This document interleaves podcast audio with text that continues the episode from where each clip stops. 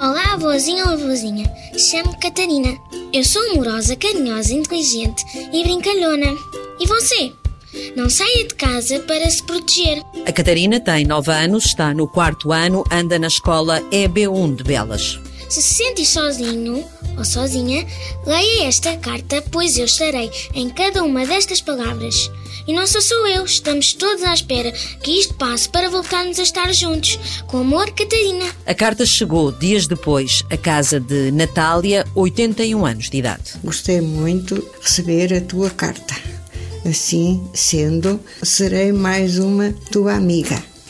Eu não fiz a quarentena, fui sempre fazer uma caminhada e beber café com a minha vizinha, Isabel. A ideia da Junta de Freguesia de Queluz e Belas surgiu para assinalar o mês do idoso, pedir aos alunos para escreverem uma carta aos mais velhos que nesta altura estão ainda mais isolados por causa da pandemia. Só que a curiosidade dos miúdos foi tanta que queriam saber para quem era a carta e se estavam todos bem. Paula Alves, a presidente da Junta, diz que acabou por se estabelecer uma relação muito estreita entre estas duas gerações.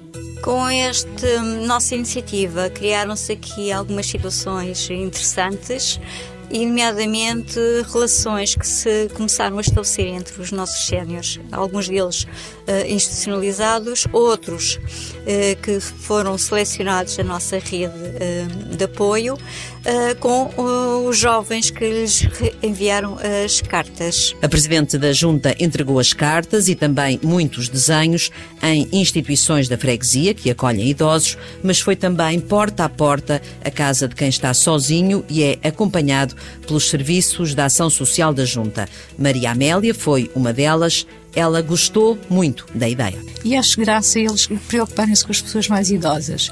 Talvez tenham avós perto deles, ou porque os meus netos já têm 30 anos e eu tenho 22, já são muito grandes. E achei muita graça a sensibilidade que eles tiveram em relação a nós. Não tenha medo, tudo vai melhorar. Pense positivo. No fim disto tudo, tudo vai passar. Gostei de receber a tua mensagem e, tal como tu, penso que vai ficar tudo bem. Gostaria muito de ver quando o Covid se for embora. Beijinhos virtuais, Maria Amélia.